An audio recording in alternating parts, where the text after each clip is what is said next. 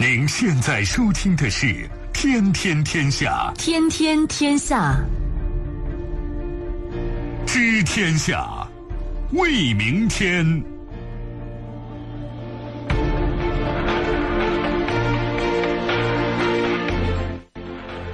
听众朋友们，大家好，欢迎您收听今天的《天天天下》，我是主持人梦露，有请本节目评论员重阳。你好，重阳。各位好。接下来我们还是要对刚刚过去二十四小时国内外发生的新闻事件做出关注和点评。等临门一脚，李克强出席 RCEP 领导人会议，表示谈判已进入关键时期。雷声大雨点小，美国暂不征收汽车关税，欧日松了口气。口水战继续。马克龙称法国是美国的历史盟友，但绝不是藩国。基金谜案。马哈蒂尔称高盛涉及伊马基金案，必须退还全部六亿手续费。极致精确。你到底有多重？明天就会有新的一千克参照基准。稍后的时间，我们会为您进行逐一点评，也欢迎您持续关注河北广播电视台综合广播。除了传统的收听方式，您可以在手机上打开蜻蜓 FM 或者是极听客户端，找到“天天天下”，关注我们。今天我们首先来关注区域全面经济伙伴关系协定。国务院总理李克强当地时间十月十四号下午在新加坡会展中心出席第二次区域全面经济伙伴关系协定领导人会议，东盟十国领导人以及韩国、日本、澳大利亚、新西兰、印度领导人与会。李克强表示，一年前我们在马尼拉召开二 cep 第一次领导人会议。一年来，在东盟的主导之下，在东盟轮值主席国新加坡的推动之下，各方加快工作节奏，谈判任务完成度从去年不到百分之五十，迅速提升到今年接近百分之八十。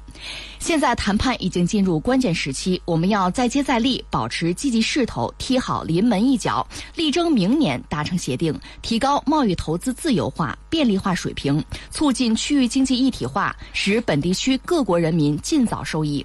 与会领导人一致同意，RCEP 谈判已经取得了实质性进展，正在进行最后谈判阶段。各方均显示出强劲的达成协议意愿。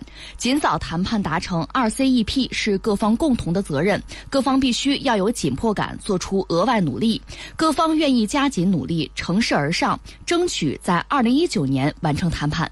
这个 RCEP 对我们听众朋友来讲，不知道听着熟不熟哈？我们节目聊过，以前聊过，但是呢，一直以来坦率讲进展不是很大。那这次李总理也去了，去了又谈，现在看来呢，应该说这进程是加快了，呃，八成以上了嘛。那么也许明年这个事儿就能够真的尘埃落定，这当然是一件好事儿。这个 RCEP 吧，就是区域的。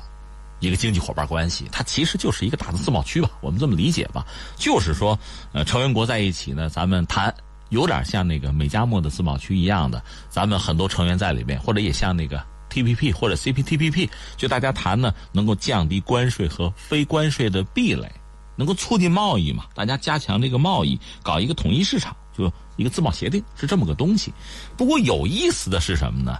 这你刚才讲了，是谁主导的呢？是东盟，东盟十国吧，其实坦率讲都不大。那大一点的经济体，你看什么马来西亚、印尼啊、越南，这算稍微大一点。越南军力算最强的吧，就是这些国家都不是很大，凑在一块搞了一个东盟，由他们出头挑这个事儿，大家来谈。现在叫什么叫十加六？什么叫十加六呢？东盟是十国，对吧？中日韩这三个国家是这个区域里应该说经济实力最强的三个国家。除了这仨以外，还有仨。就是澳新印，澳大利亚、新西兰再加上印度，这叫十加六，正好把亚太，甚至印太这个区域的很主要的、很重要的经济体，大家凑在一起，能不能谈成？那你说这个由东盟十国来挑头弄，能行吗？也没办法，这真的也没办法。你想，很多事情是这样。举个例子，像那个 TPP。它最早就是有几个也是太平洋沿岸的小国哈提出来，经济体量不是很大，就是有这么一个设想。但是我们几个体量小，反正我提出来了，我脑子够聪明，但确实是这经济实力不够拉动。后来美国加入之后，那真就推动了，很多人冲着美国就去了，就是那个 TPP。后来美国不又撤出了吗？日本想出头，想拉这个事儿，但他自己拉也有困难，总得跟别人商量嘛。什么澳大利亚、加拿大，你们要不要咱一起？还是争取把一些发达国家、发达经济体拉进来，这样呢，就是体量会大一点，市场会大一点。那么这个意义啊，对全球经济的影响力也会大一点。就这样。那刚才我们讲在亚太区域嘛，其实东盟吧，实话实说，咱就说经济上啊，影响力上其实排不上，还得说是中日韩。但是众所周知，中日韩想凑在一起非常难，真的非常难。一个是每个国家有自身发展的这个节奏，有自身发展的目标，这个目标有时候不尽吻合，节奏也不尽吻合。再就是中日韩之间，呃，涉及到领土的问题啊，包括历史上的问题啊，这是众所周知的。呃，而且又因为这几个国家确实经济体量在全球范围内也都有影响力，尤其是韩国还差一点，中日的影响力就更高。日本原来是排全球第二的，现在被中国超越了，它也排到第三。在这么一个状况下呢，很多域外的力量也会对中日韩的走近也会有关注，甚至也会有焦虑，包括美国和欧洲。所以多多少少是吧，给你给你出个难题啊，挖个坑啊，这种事儿是常有的。所以中日韩在经济上要一体化的话，那确实是一个就亚太是一个非常美好的一个局面。但问题是，走到这一步很难。按说中日韩呢，任何一个国家挑起来，实际情况是什么呢？一个是中日韩接近过，想搞自贸区想过，但最后就搞不成，是中韩先搞起来了。前不久安倍访华呢，是不是中日之间也许能够有点进展吧？但是日韩之间，我们看目前。不大像能做起什么事情来，这是一个。另外就是域外的，像美国什么的，他会给你给你捣捣乱，不会让你很顺利的搞起来。另外还有一个关键的问题，大家也想，就中日韩如果真搞个自贸区，那谁主导，谁为主，谁相对来说话语权更强？那你要论起来的话，恐怕还得按经济体量来排名，这没办法。再说中国十几亿人大市场。我听你的，我我 我也听不成啊，对吧？但是韩国恐怕就多多少少会会不舒服，因为在这个群里边，他是最弱的一个，所以你看各种纠结吧。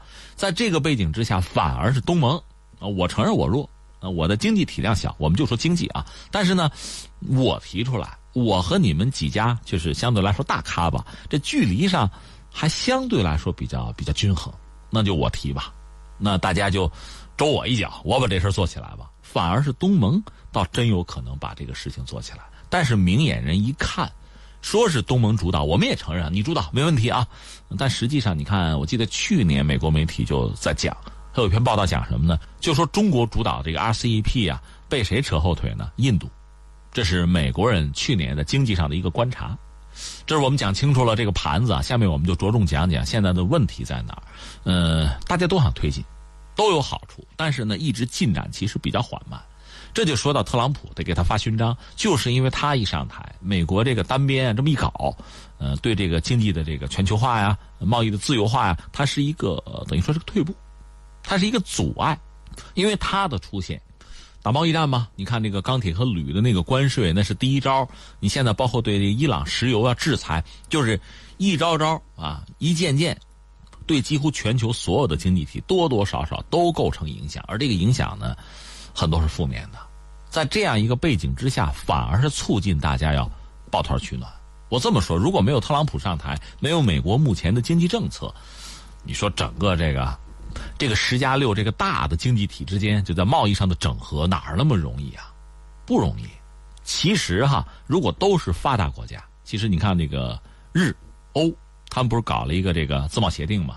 那个不管怎么说，相对容易，因为大家这个。从经济发展的程度啊，呃，发展的这个速率上哈，差不太多。另外，从国家经济体规模上也还好，因为欧洲国家和日本的体量也差不太多，所以相对容易达成协议。但麻烦在哪儿呢？就是从经济结构上，从产品上呢，确实有重复、有重叠，就彼此之间竞争的关系比较强。那你说要是发达国家、发展中国家呢？那因为发展的阶段不一样。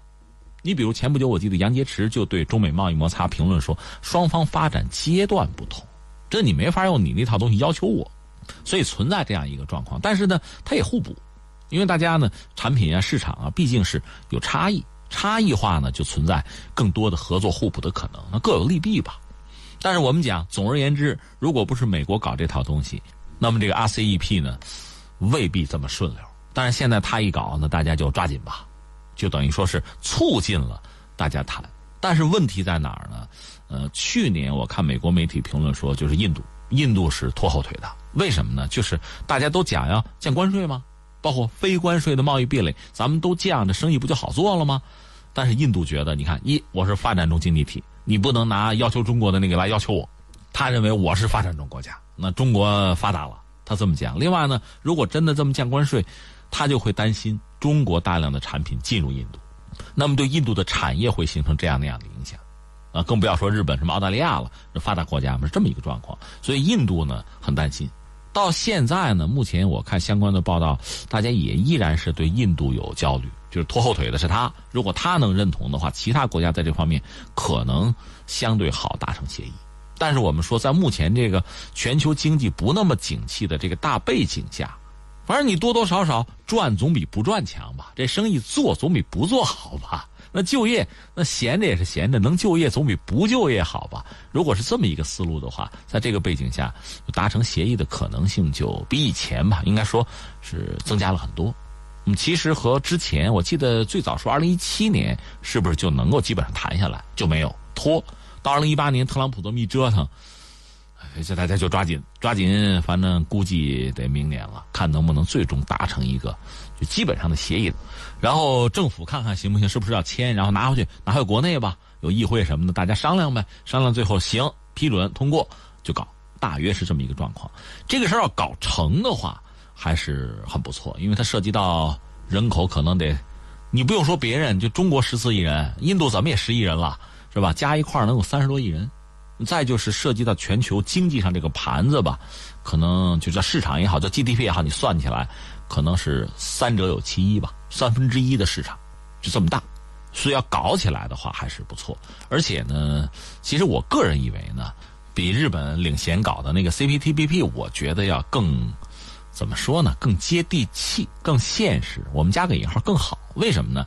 那个东西啊，就是 T P P 最早是他们想搞一个特别好的、质量特别高的一个自贸，那意味着什么呢？就是条件都很高，很多发展中国家吧，你踮着脚尖儿，你不一定够得着，那就要做出很大的牺牲了。这个牺牲带来的是国内可能老百姓不一定接受得了。会有这个问题，包括日本也，这农业对它向来是个软肋嘛，就这些问题不太好办。但是呢，我们讲这个东盟主导，他们都不算特别发达的经济体，所以在整个哈谈的时候呢，应该说更多的考虑到了各自的实际情况，就是各自的国情啊，没有好高骛远。就这个不是大家就非要这个跳起来才够得着的，踮着脚尖应该没问题，能够到。所以这个运行起来呢，我个人以为是不是就反正更现实，大家更有利可图。更容易达成。嗯，那在这次会议的演讲当中，李克强总理说了一段话，他表示，罗马不是一天建成的，在当前的情况之下，如果达成 RCEP 协定，它的意义是历史性的。对于那些只有少数成员支持、一时难以达成共识的协议，可以暂时的搁置，通过进一步审议和升级的方式进行处理。李克强总理强调，我们可以先锁定成果，使本地区各国人民尽早受益。我我觉得他代表中国人这个态度，也是中国人一贯的，就是认识问题啊，就处理问题、解决问题的一个方法。你比如像这个半岛，就朝鲜半岛这个问题，你还记得中国当时提的我们的建议是什么呢？就是当时你记得半岛的局势是很危急的，呃，甚至说战云密布、一触即发，有这个说法。那当时怎么做？那双方就吵成一团，就是美韩这边还有朝鲜吵成一团。中国的建议是什么呢？就是。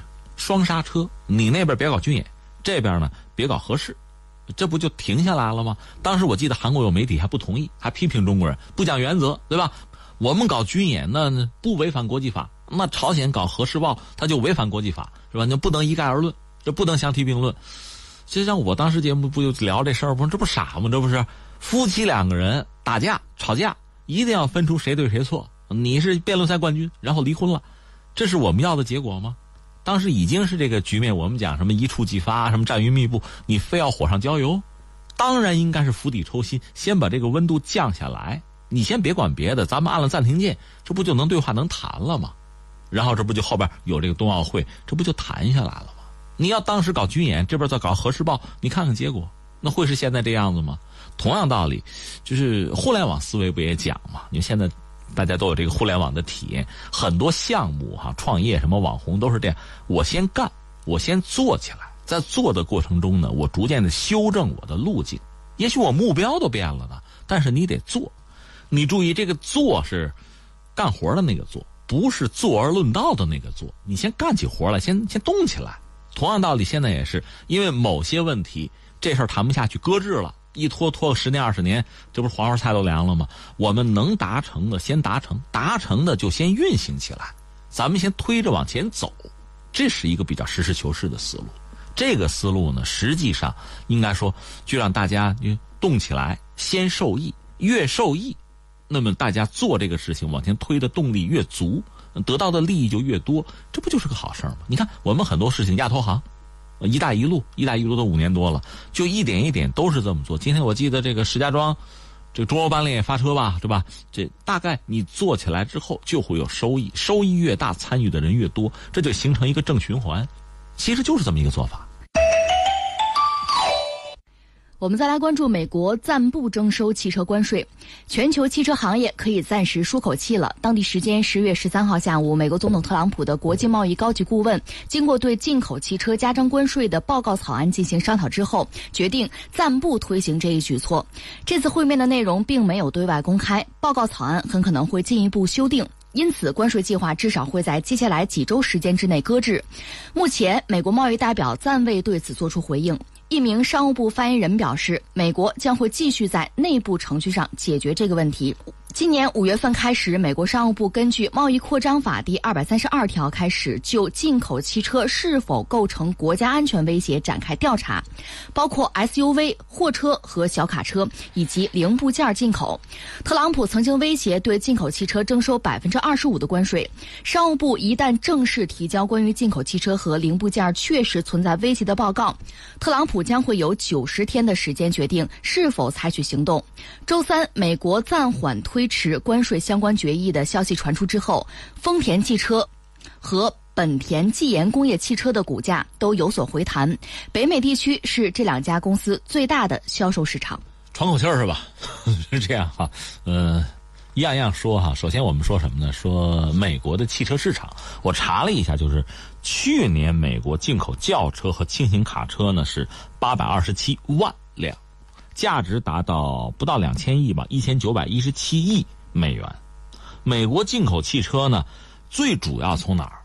最主要一个是加拿大，一个是墨西哥，一个南边一个北边，对吧？这是它的。如果说进口汽车要涨关税的话，首先难受的是这哥俩。但问题在于呢，我们以前节目也关注了，原来有一个北美的自贸协定，特朗普等于撕毁了，撕毁了重新谈，和墨西哥先谈成了，后来加拿大从不从嘛？那从了，咱就一起来吧，就等于加入进来了。这意味着什么呢？这仨谈妥了，如果汽车关税再涨呢，他们俩就等于说不在其列了。大家明白这个意思吧？就把北美就让出来了。那剩下这雷劈下来劈谁呢？那就是德国、日本，这是首当其冲的。那么还有其他一些国家呢？我点几个名吧。在欧洲呢，英国得算，意大利，另外亚洲韩国。就这几个国家恐怕都会都会很难受、很不舒服，所以我这么讲吧，一说美国这要涨关税，就汽车的关税，你看这些国家的股市肯定咔嚓一下子会掉下来。那你说我不收了，哪怕是暂时性的、临时性的政策不收了，咵，股市还能上去，这就是表现公众或者市场吧对这个政策的反应是这么一个状况。这算我说清楚了哈。然后我们讲美国，其实从特朗普上台之后嘛，他确实念念不忘的就是关税。要加关税，因为他觉得很多问题在贸易上，美国都是吃亏了。其实汽车又是极为重要的一个领域，在全球范围内主要经济体，包括我们中国，特别我们中国，你大概看几个指标吧，比如说房地产市场，这你得看，对吧？另外，汽车市场，它能够非常应该说是非常关键的反映这个一个经济体吧，经济社会发展的这个状况，在中国这也是一个重要的指标。当然说每个国家不一样。中国的汽车市场呢，呃，一个是非常大，而且是在成长之中，就汽车的需求量是很大的。当然，这里面涉及到国产车呀、合资车呀、外国进口车呀。那么这里面进口车也涉及关税问题，市场对进口车的态度反应也不一样。在前段时间呢，这个博鳌亚洲论坛。我们关于这个改革开放，我们有这个一些新的思考啊，有这个路线图啊，有这个宣言。在那之后呢，对于进口车这个关税也在往下降，在下调，所以公众对进口车的兴趣也在增加。这是我们来讲啊。那么对于美国来讲，它本身就是一个汽车大国，在上个世纪二三十年代，它就已经号称是在轮子上的国家了。可见，呃汽车工业对它多么重要，汽车市场对它经济的影响有多大。这个我们都知道。有时候你看看什么影视作品，美国人好像都开着车到处跑，是吧？就这么一个习惯了。所以，美国人拿出汽车这个领域的关税作为武器呢，对非常多的经济体就构成极大的威胁。听不听我的话？服不服气？我涨关税啊！很多重要的经济体，刚才我们点了一遍嘛，基本上全球最主要的经济体，中国还不论啊。中国出口到美国的汽车是有，但是不多。可是有多的呀？我们讲了。呃，除了汽车整车，还有零部件啊。加拿大和墨西哥这很重要。另外，欧洲里面德国、呃英国，还有这个意大利，当然法国也可以算吧。再就是亚洲的日本和韩国，这都是在向美国卖车。就美国这个大市场对他们都是很重要的。所以特朗普这么一嚷嚷，对大家都是当头棒喝。但是现在的问题是什么呢？就是特朗普到底要干嘛？一个是他真的觉得啊，交易的艺术嘛，我就觉得我吃亏了，我要通过这个方式我捞回来。这是一个，另一个呢，他就拿这事儿作为一个筹码，我就这么一咋呼，我压你一下，吓唬你一下子，逼你在某些领域做让步，这也是可能的，或者说二者兼而有之。那从目前来看呢，反正哎，这么着吧，我先先不收了，这关税我先停一停，不涨了，这个大家就都松口气。这个显然被认为是一个对这些国家有利的或者示好的这么一个政策。那如果说双方关系在紧张呢，那我还要收。我再把这个，呃，把这个法宝记起来，对大家又是一个压力，就悬在头上那个什么达摩克利斯之剑嘛，就成这么一个东西。至少特朗普看来是很会用这个武器。嗯，那如果说征收百分之二十五的这个关税，对于美国来说意味着什么呢？有一份调查就显示。百分之二十五的税率的汽车关税将会在一到三年之内让美国丧失二十万个就业岗位。汽车制造商的压力呢，很可能会转移到美国消费者和企业的身上。另外呢，全美汽车经销商协会估计，如果加征关税，美国制造的汽车成本最多会增加两千二百七十美元，进口汽车和卡车的成本会增加达到六千八百七十五美元。嗯，这里边你看啊，一个所谓冰冻三尺非一日之寒。你说怎么，美国加关税就是外国车进来，美国还丧失工作岗位？那当然了，美国国内是有生产线的呀，它也需要进口国外的一些零部件，有这个问题。另外，好多全球知名的厂商都在美国设厂了，咱们国家那谁曹德旺。玻璃大王不也跑到美国设厂去了吗？说看能不能给美国的车商直接提供玻璃吗？有这个说法，很多是在美国设厂的，在美国有生产线，雇佣美国工人的。你这么一折腾，等于把全球原来的那个整个的这个生态给破坏了。你说原来那个不合理，那不合理，它毕竟是一个秩序，你把那个秩序破坏掉，新秩序还没有建立起来，那这个过程必然是痛苦的。那我们举个不恰当的例子，美国经济对全球的其他国家这个经济啊，这产业链难道没有依赖吗？它也有啊，这就像抽大烟一样，咱先不论好不好，反正你习惯了之后是这么着运转。你现在不了，你要戒了它，那可不有一段时间你就折腾吧，你就难受吧。所以特朗普要改变整个原有的这个模式，这个运转的方式，改变原有的这个产业链条，那肯定自己也要付出相当的代价，这个成本你得扛着呀。就是这么一个状况，只不过如果你觉得我改了之后更合算，那你就咬着牙改。其实你看我们每个人也是这样，我不是总结人生规律吗？你平常啊，就是如果爱吃什么你就少吃，啊，平常你不爱干什么就多干。你比如我爱吃油炸食品，少吃，这不就健康了？平常不爱动，多动，就健康了吗？你就调吗？但是这个过程肯定不舒服啊。那美国也是这么一个状况，他这几十年，他很多产业流失到海外去了，这是他嘛？因为他国内产业空心化，他劳动力成本也增加。那你现在非要搬回来，那你就来吧。所以现在我们就要问一句：就这个代价，你愿意承担吗？他必然得承担啊。那你要不愿意承担，那这事儿就成了一个幌子，就成了一个砝码，就成了一个对他人讹诈的手段。听不听我的话？不听我的话，我要涨关税啊！就无外乎是这么一件事情。大家，对对对对听听听听听，至少他的一些这个贸易伙伴，就这些盟友呢，现在面对这么一个很很艰难的一个状况。那现在他等于就停下来了，大家就喘一口气，就是这个意思。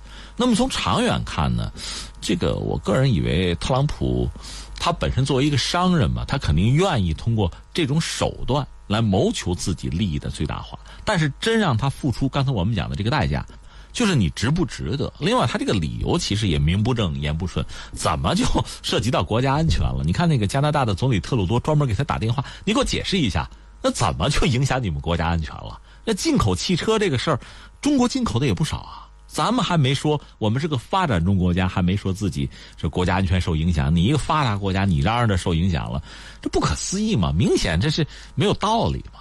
但是这个事儿将来会怎么样呢？我倾向于这就是一个手段，他搞不好时常会拿出来念叨念叨，但是真正下决心，恐怕他也未必下得去手。二十五万欧元，希腊雅典置业房产永久产权无公摊，畅行欧洲二十六国，享当地免费医疗及教育，父母孩子三代人欧洲身份，项目精装修拎包入住，签约出租或稳定出租收益年八万元起，主播亲自带您去看房或国内直接订房，专业团队律师监管，让您轻松安心购好房。十一月十六号周五下午，河北综合广播特邀希腊驻上海领事馆商务总领事米哈斯先生带来希腊黄金居留政策解析，专业房产团队携最新房源到场，现场订房优惠多多。详情拨打报名电话零三幺幺八九八幺幺零四三零三幺幺八九八幺幺零四三。面对美国总统特朗普的接连攻击，法国总统马克龙没忍。当地时间十月十四号，马克龙在戴高乐号航母上对法国媒体强调，法国是美国的历史盟友，但不是藩国。此前，特朗普在结束法国行程之后，曾经连发五条推特怒怼马克龙，不但嘲讽后者低民意支持，还提到法国在两次世界大战中的失利。马克龙认为特朗普这是在向国内民众表演，自己可以理解。他说：“我认为他在玩政治，那我就让他玩。”马克龙强调，美国是我们的历史盟友，以后也将继续如此。他是与我们共同承担所有风险、执行最复杂行动的盟友，但盟友并不意味着就是一个藩国。特朗普批评马克龙组建欧洲联军的建议之后，德国总理默克尔也是在十四号站出来力挺马克龙，强调有朝一日要建立一支真正的欧洲军队。目前，特朗普对此还没有回应。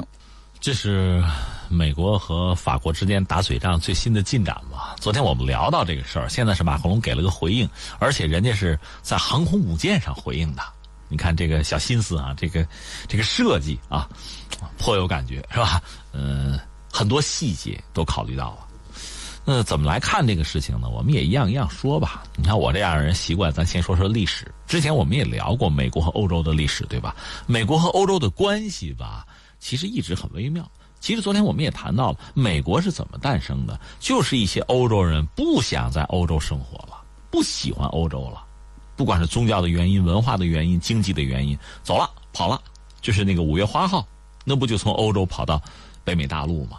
呃，应该就是历史上讲，还就是十一月份到的美洲，而且还没等上路呢，在船上这帮人就商量着，咱达成个协议啊，就在五月花号上面有个宣言。大家商量着，咱自治啊，咱怎么搞，就有这个想法。只不过那帮人也很悲惨。你想，都十一月份了，到了北美大陆，这就跟咱们中国从气候上差不多嘛。到那儿赶上冬天冷，错过了播种的季节，非常难熬。这冬天可能死了一半。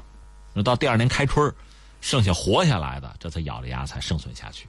后来呢，这个从英国人手里独立，就北美殖民地独立，法国人还帮了大忙。这是法国和美国有关系，这个关系还比较密切。其实马克龙应该说说话还很有分寸，还悠着点还自我克制的。你按特朗普这话应该怎么说？那你们美国怎么诞生的？是我们法国人把你养起来的。嗯，人家没说，可以了。但是有媒体就说了，二百多年前美国之所以能够独立，法国政府的资助是功不可没的。啊，对啊，这是实话啊。后来就是美国独立，跟英国签签个合约吧，是吧？英国让你独立了，在哪儿？在法国签的。法国貌似是个和事佬、斡旋者，实际上这个拉偏架的，帮了美国人。他主要是遏制英国嘛，是这么一个状况。那后来呢？你看到一次大战呢，实际上欧洲真的是很蠢。这咱们网上叫什么那词儿叫“不作就不会死”，是吧？就作。好不容易欧洲一些国家这列强吧，掌握了比较强大的实力，像英法在全球有大量的殖民地，德国人不干，觉得自己吃亏。就有点像特朗普一样，总觉得自己吃亏，是吧？那重新来，重新洗牌，就要从英法手里抢一些利益过来。反正最后就打起来了。一打起来，当时有一些人是有先见之明的，我记得当时一个著名的外交家很悲哀的说：“说欧洲文明的灯光熄灭了，完蛋了。这一打，当时很多人很傻很乐观，就是很天真，觉得这打打几个月不就完事儿了吗？就分出胜负来了吗？你看那个一八七零年普法战争，那也没打多久，但是没想到这个一次大战一打打了四年，最后打大家都精疲力尽。这个时候救世主出现了，谁呢？就是美国的那个威尔逊总统。”提了一个什么十四点和平计划，这里边包括什么呢？比如民族自觉，就讲这个东西啊，讨厌，我不喜欢那种就是政治家搞的那种密室政治，呃，咱们把它公开，外交啊，不要搞那些小伎俩，我们要在阳光底下，等等等等一一套啊，整个搞国联，是吧？将来有什么事儿，咱们通过国联来仲裁，所以当时很多人对他呢是充满了期待。理想主义者嘛，我说过吧，中国当时媒体那报纸就说：“哎呀，世界上第一大善人就是威尔逊总统啊！”不但是中国人，应该说当时也很天真的期待他就是美国能主持公道，因为美国当时国力强盛啊，欧洲不打残了吗？那很多列强都欠着美国的钱呢，是这么个状况。你比如法国，法国狠劲儿的想榨干德国，为什么呢？那欠着美国的钱呢嘛，我把你的钱拿出来，我得还债嘛，就当时这么个状况。所以美国人当时好像就是救世主啊，我有一套理想的方案，整个世界的和平由我来缔造，你们就听我的。甚至有人说，德国之所以投降，一战德国投降的时候，其实战争是在法国打。德国本土还比较比较安全安宁，当时是觉得你看威尔逊提的这套方案不错，我们德国人也能接受，是吧？跑人家家打完仗，打完仗也没有太多的损失，那就和了吧，再打也没什么希望，都这么想。但是没想到最后到这个巴黎和会，什么签什么凡尔赛条约，这时候就吃大亏了。德国人觉得上当了，被谁坑了？被威尔逊给坑了，是这么想的。所以到这个时候，其实你想，这个世界上霸权的这个权杖，其实就开始发生转移了。以前是人类文明的核心是在欧洲，我指的特别是地理大发现，我指的就是地理大发现、工业革命之后，欧洲人确实掌握了全球比较先进的科技啊、军力啊，所以他走到这个人类文明的前列吧。当然，他那个所谓文明，我们也得加一个引号，是殖民啊，那是很残酷的，其实也很野蛮的，但是。自己把自己打残了，自己把自己毁了，自己的位置丢了。那美国实际上是在就甲午战争那个时候吧，呃，从经济上讲，几乎就已经是全球第一了。那么到一战结束，你们把自己打残了，那好吧，这个带回头收拾旧山河，我来吧，是吧？我拥有权力，在经济上，在军力上，啊，在全球影响力上，那都是我的，就开始制定新的国际秩序。当然，美国人其实我们现在说起来，这个就出演啊，演的也臊不搭的。威尔逊搞的那个国际秩序，美国人自己国会就没批，就是一战之后这个国联吧，美国没加入，苏联也没加入。后来你看日本窃取中国东北，国联派个什么调查团什么的，没什么影响力，动不动日本就说我我撤出，我不干了，就拿这个威胁国联，就搞得也是应该说是乌烟瘴气。这是一战，整个然后就是二战，整个这样下来呢，确实美国呢。他有一些人，有一些政治家有理想主义的这个色彩，确实让世界想和平哈。但是你看，你那套想法并不实际。另外，更关键的，美国人不全是理想主义啊，他有一己之私啊，他算计这个算计那个，他有自己的想法呀。所以你看，这么下来的话，这个国际秩序能怎样？我们中国人也吃过他亏吗？就是呃，一战结束那凡尔赛合约，我们有很多想法，美国承诺帮我们，可到了最后，因为他和日本有利益的交换。那就等于把我们闪在一边了，那我们就吃亏了。五四运动不就这么搞起来的？所以你看，历史这个东西，我们仔细的去审视啊，去回忆，有助于我们认清今天。那我要说的是什么呢？欧洲和美国之间呢，确实在很多问题上有共同利益、有合作，但是相互的算计是从来就没有间断过，各有各的利益，这个利益是不一样的。到了二战呢，又打一轮，是吧？一战二十年之后又打了二战，就更惨，又一次打残。基本上没剩下什么，那美国就堂而皇之的成为世界霸主，然后就是冷战。冷战的时候，欧洲又被设定为一个美苏争霸的主战场，那怎么办？你跟谁走吧？那只能跟着美国人跑。其实从骨子里，欧洲人呢是有自己的雄心壮志的，也有自己的这个曾经灿烂的历史，是吧？咱祖上也富过，就这个逻辑嘛？尤其你像法国，法国向来认为自己是欧洲的中心啊，是西方的中心啊，是人类文明的中心啊。那现在成了这么一个状况，英国就不要说了，当年也曾经日不落帝国嘛，现在沦落成一个二流三流的国家，那这口气怎么咽得下去啊？都是这想法。但是美国确实有它的实力，欧洲呢，它长期以来是是作为一根班来看待的。你在北约这里边，大家并不平等啊。我是老大，你们跟着我走，我要打谁，你们得跟着我去，一直就是这么一个路数。所以从欧洲来讲，他也有自己的观念，和美国也不尽一致。在很多问题上，他的想法和美国其实差异是很大的。只不过在冷战的时候，面对苏联的威胁，我又保不住，保不住自己，抗衡不了苏联，只好让美国保护，那就得听美国人的话。那是苏联解体了，其实形势就发生变化。那么欧洲人就想自己就另立山头，另组群，其实一直有这个想法。那么你还记得当年有一个美国的防长叫拉姆斯菲尔德？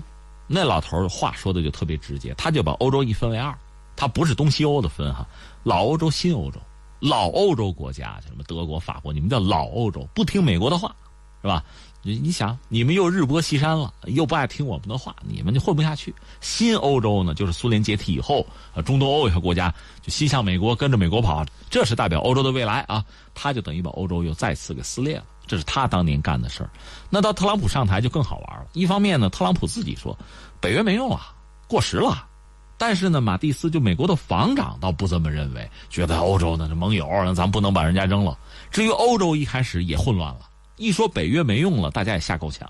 这是当时，但是现在翻回来呢，特朗普那意思，倒没再提北约没用，可他实际上对欧洲的盟友的态度呢，确实是比较苛刻的。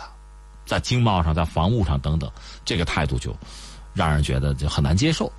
欧洲人也挺好玩，一开始一说什么北约没用了，北约过时了，吓够呛。但是现在呢，你不说，我都觉得北约靠不住了。我们要自己搞自己的防务了，开始发生变化。特朗普上台之后，这个变化就变得很微妙，但是呢，很剧烈。呃，那么接下来欧盟和美国的关系会怎么样呢？这个事儿吧，其实真的没人说得准。也许换一个美国总统，对欧洲的态度有一个大幅度的调整，形势可能就会为之一变。但是目前在特朗普，你看这届做完了之后，下届恐怕大家才能续上哈 连任。如果是这样的话，这八年美欧关系恐怕会面临诸多的变数。这个变数呢，是实实在在的有一些利益上的分歧。你比如涉及到这个伊朗的石油问题。你再比如涉及到就是欧洲国家的安全问题和俄罗斯之间博弈的问题，包括更重要的美欧之间的贸易战的问题，呃，上个季度德国的经济出事了，开始萎缩，这当然对欧洲不是一个好消息，因为德国是领头羊嘛。这个马克龙又年轻气盛，是吧？在这些问题上，显然和美国之间是是互不让步，互相怼嘛，话说的都比较硬了。在这个状况下，一呢彻底脱钩就离婚，好像还不现实。不至于，但另一方面呢，双方的关系恐怕和以前比起来，应该是有调整。呃，或者我们用一句像谈恋爱的话一样，这两个人快到分手的时候吧，我们回不去了啊！再回到以前花前月下那个那个关系哈，我小鸟依人，回不去了，恐怕是这么个状况。因为美国、欧洲现在在目前这个阶段，你会发现呢，就欧洲好像硬起来了，那就意味着双方的关系不像以前是那种。是一股独大，是吧？居高临下，就美国对欧洲国家不是那样了。特朗普说了吗？那咱是盟友啊，咱不是藩属啊，那咱应该是平等啊。既然是平等的关系，那这里边这个利益的纠葛，就和以前我单方面的忍耐啊、让步啊，那格局就不一样了。既然是平等的，我们对很多问题看法不一致，那咱就吵啊，咱就争啊。以前我是咬着牙就捏着鼻子听你的，现在就不听了嘛。这意味着什么呢？那矛盾摩擦就会增多呀。就这么一个状况，所以在未来一段时间，一个是美欧彻底脱钩，我觉得还不至于；一个是在经济上，他们都认为中国是给了很大的压力，崛起吧。另外，在战略层面、地缘政治层面呢，俄罗斯一如既往的给压力，所以美欧彻底的脱钩，呃，不太现实。但另一方面，争执会会增加，涉及到具体的利益啊，真金白银啊，这恐怕谁也不会让步。另外，我还特别指出一点，特朗普只要在台上。他分拆欧盟、给欧盟捣乱的这个心思，恐怕会一直持续下去。之前我们聊过，他曾经拉拢马克龙，是吧？你别到欧盟里，咱哥俩搞一个，就自贸区嘛。另外也鼓动特蕾莎梅，什么软脱硬脱欧的，你直接起诉欧盟，这不都他干的事儿吗？另外呢，他曾经的那个国师班农，这不是被踢出白宫了吗？但是实际上在路子上，他和特朗普还是在遥相呼应。他搞了一个一个 NGO 吧，就是这非政府组织叫运动，叫运动，瞄准的是这个二零一九年五月份欧洲议会的选举。那他要干嘛呢？他代表美国人，他是极右嘛，他支持欧洲很多国家的极右势力，他搞这些东西。以前我们讲什么和平演变，什么颜色革命。就好像是针对那些和他们啊，就是意识形态不同啊这样的国家的。但是现在你看，哎，欧洲老欧洲国家和他在意识形态、在宗教上、在各个领域应该是比较接近吧，一样搞你，还是要搞。那我们看吧，二零一九年确实会很热闹。马来西亚总理马哈蒂尔本周在新加坡参加东盟峰会时表示，高盛集团在一马基金案中欺骗了马来西亚。他还表示，与中国经贸关系非常好，马来西亚与中国和日本的友谊互相不影响。高盛集团曾经帮助马来西亚主权财富基金。一马发展公司发行由国家担保的价值六十五亿美元的债券，其中一半被非法挪用。高盛被指从二零一三年的一桩交易中收取了六亿美元，远高于其他投行类似业务按百分之一到百分之二比例收取的手续费。美国司法部调查显示，从二零零九年到二零一四年，该基金高层挪用至少四十五亿美元，并且指向马来西亚前总理纳吉布。两名高盛前银行家蒂姆·莱斯纳与黄宗华也涉嫌参与其中。他们本月初被美国司法部以洗钱与贿赂罪名起诉。呃，这个消息里边，我觉得有三点值得我们关注的。一个是马来西亚谈的和中国经贸关系非常好啊，嗯，这是他自己的一个表述吧。我们也希望这样，但到底怎么样？就像那个广告词儿一样，说不看广告看疗效嘛。我们看看双方经贸发展的这个水平啊，空间到底是怎么样的。就看就是了，这个不用多说。另外还有两个事儿，两个关键词，一个涉及到马来西亚内部的问题，其实就是纳吉布的这个腐败丑闻；还有一个就涉及到高盛，这就很有意思了。高盛呢，有人讲什么全球最主要什么三大投行之一啊什么的，其实别三大投行，就说它吧，在华尔街它是一个一个传奇，一个神话。它确实到二零一九年差不多就一百五十年吧，屹立不倒。这么一个非常独特的一个投行哈，大投行，嗯，关于它呢，你在市面上，包括在网络上，可以找到非常多的书籍啊、文章啊，呃，来讲它的内幕啊、秘密啊。待会儿有空跟大家扯两本哈。那我们就先说高盛，高盛你会看到，在今天啊，在全球范围内涉及到这个经济啊、政治的，就非常多的这个事件新闻都和它有关系。你比如有人讲中国是什么呢？金砖五国啊，而且说成色比较高。金砖国家这词儿谁提的？高盛的经济学家提的。另外，我们以前讲过，说希腊闹债务危机怎么就闹起来了？他加入欧盟的时候，他其实就不合格，资质不够。那最后呢，托高盛帮忙，等于说作弊了，这样混入欧盟，就如同咱们只说学习啊，学习不是很好的孩子篡改了成绩单，最后进了尖刀班，进去之后呢又跟不上课业。就成这个样子了。那马来西亚实际上也是搞了这么一出，和高盛呢有一系列的合作。现在看来，哎，出问题了。那高盛又在马来西亚的政治经济发展的这个大格局之中起了一个独特的作用，它是一个很神秘的角色。那么高盛到底是什么？我们知道是个投行哈，但是它所作所为其实远远超出了一家一家企业的作为。那投行多了，中国也有嘛，企业我们也有嘛。但你看，像高盛这样就是呼风唤雨啊，而且这么多年屹立不倒，确实不多见。所以高盛我们可以观察他一下。不过我话放在这儿，我是说不清楚，或者说全球范围内能真的搞清楚高盛秘密的人可能不多。高盛每年有这个招聘大量的年轻的这全球聪明人啊，员工嘛，呃，好像进去之后都要签保密协议的，涉及到高盛的一些内幕啊、管理啊、决策，这都不许对外说的。那高盛呢？说到这儿得从谁说起？说他创始人吧，嗯，德国人或者叫日耳曼人吧，又是犹太人。这个人叫做高曼，他是一八四八年到的美国呀，而且他一开始也不是做投行的，他是拉个马车做那个流动商贩，赚一点点钱，呃，娶了一个德国姑娘为妻吧，然后又买了缝纫机，搞这个缝纫店、裁缝店，然后开始做这个票据的生意，就赚差价搞这个。嗯，再后来呢，他就找到了一个合伙人。那个合伙人是个年轻人，他把自己的小女儿啊嫁过去了。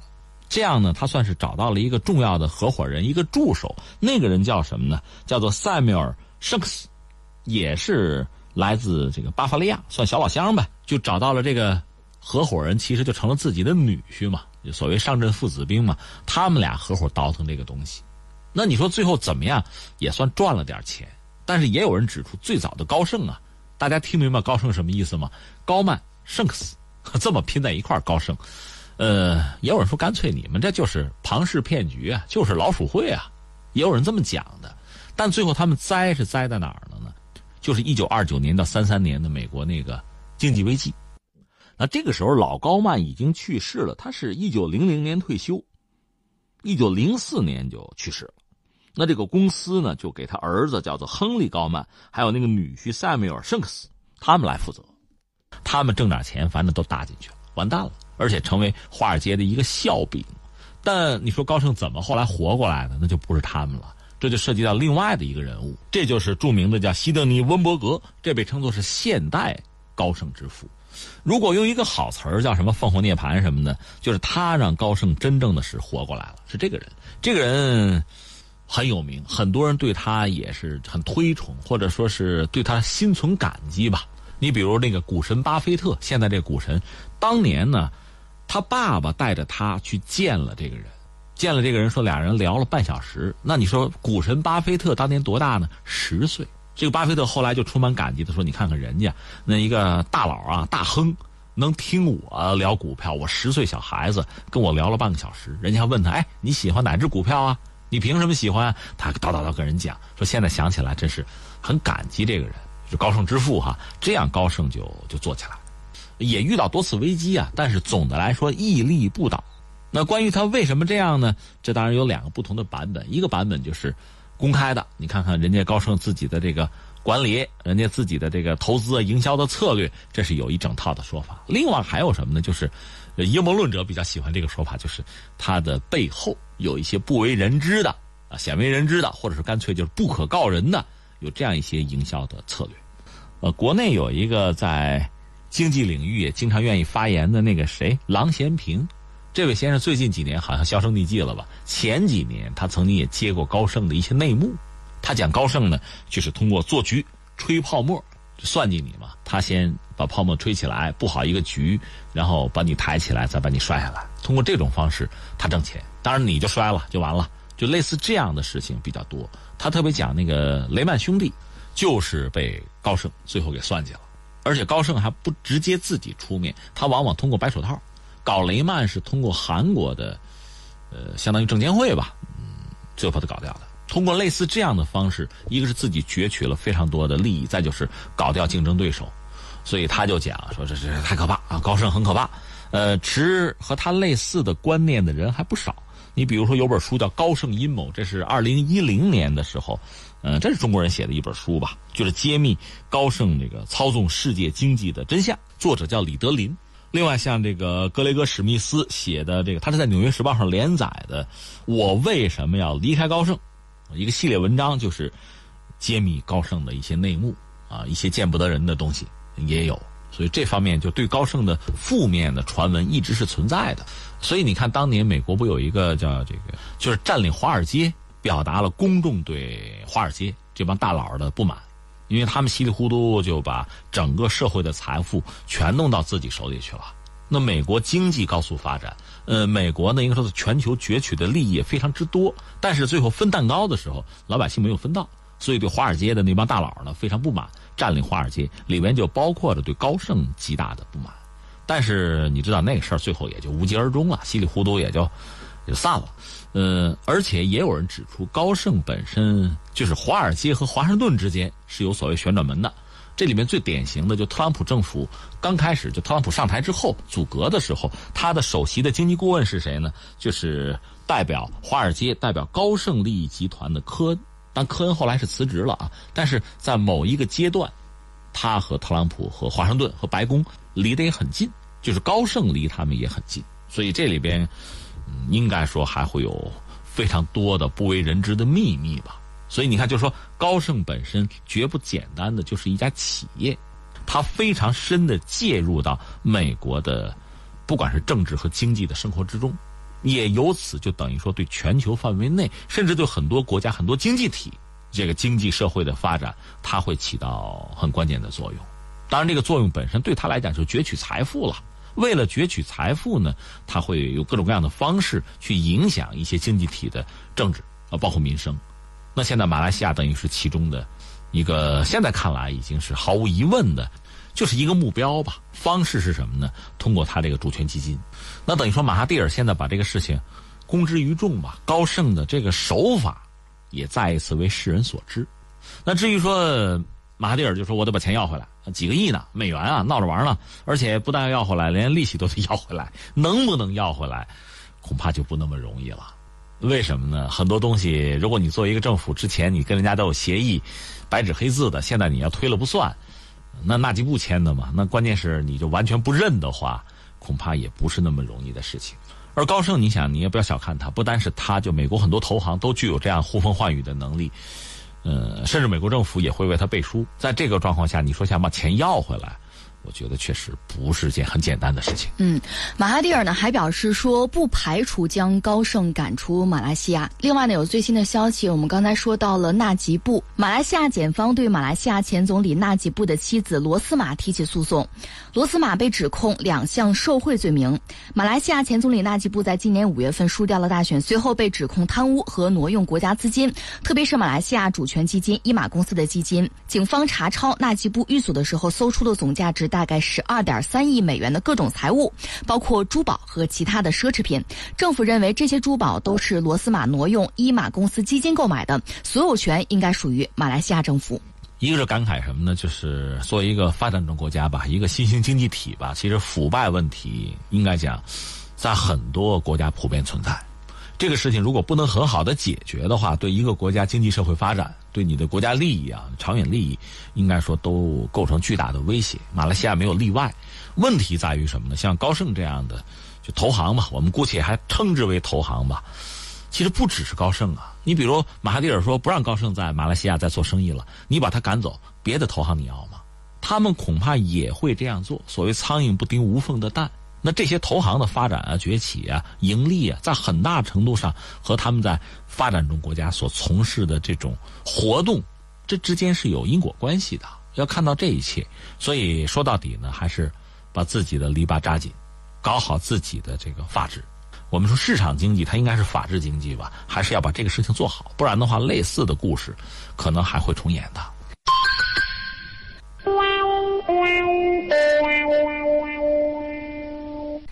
过去一百多年里面，地球人对于千克的定义都是基于存放在法国巴黎的一个小型金属圆柱体，也就是神圣不可侵犯的国际千克元器。从一八八九年在巴黎召开的第一届国际计量大会以来，这个昵称大 K 的圆柱体就是质量单位千克的基准。尽管人们小心翼翼地保护着国际千克元气，像俄罗斯套娃一样把它锁起来，但是它的重量还是发生了轻微变化。也许是因为空气分子作祟，又或者是因为技术人员在排除空气分子影响时用力过头。总之一句话，它已经不适合再作为千克的标准。四年一度的国际计量大会的表决之后，国际千克元气将会惨遭抛弃，更加稳定的物理学常数会取而代之。美国国家物理实验室声明解释说，在测量一袋糖的时候，这个重量变化是可以接受的；但是对于更复杂的科学来说，比如说在测量药物剂量时，这就是不可接受了。本周五的表决预计将会获得通过，千克的新定义将会基于普朗克常数。这是个挺有意思的事情。我看这两天就是网络上开始出现一个问题：哎，你体重准吗？啊，呃，主要是和我们体重联系起来。其实这个未免夸张，根本不至于有那么大的这个误差或者变化。先解释一下，你这个东西，你说它怎么就变了呢？说是可能是由于污染，它变重了啊。就这个所谓国际千克元气。我觉得这个事儿你让我们聊的话，我也一样一样说。首先解释这个东西吧，我也专门查了一下哈。其实你也谈到了国际计量元气，又称作是一千克标准物，这东西是在一八八九年当时国际计量大会批准，作为千克单位标准的一个砝码。那么这个砝码当然要特别精确的去做哈，关键是要抗氧化，用有比较强的抗氧化性的当时就是能想到的就是白金，就铂呀，百分之九十。另外那个一，金属一，就衣服的一加金字边哈，叫做铂一合金，百分之九十铂，百分之十的一，用它做出来。它的直径和高度，注意它是砝码啊，都是三十九毫米，三十九点零零毫米。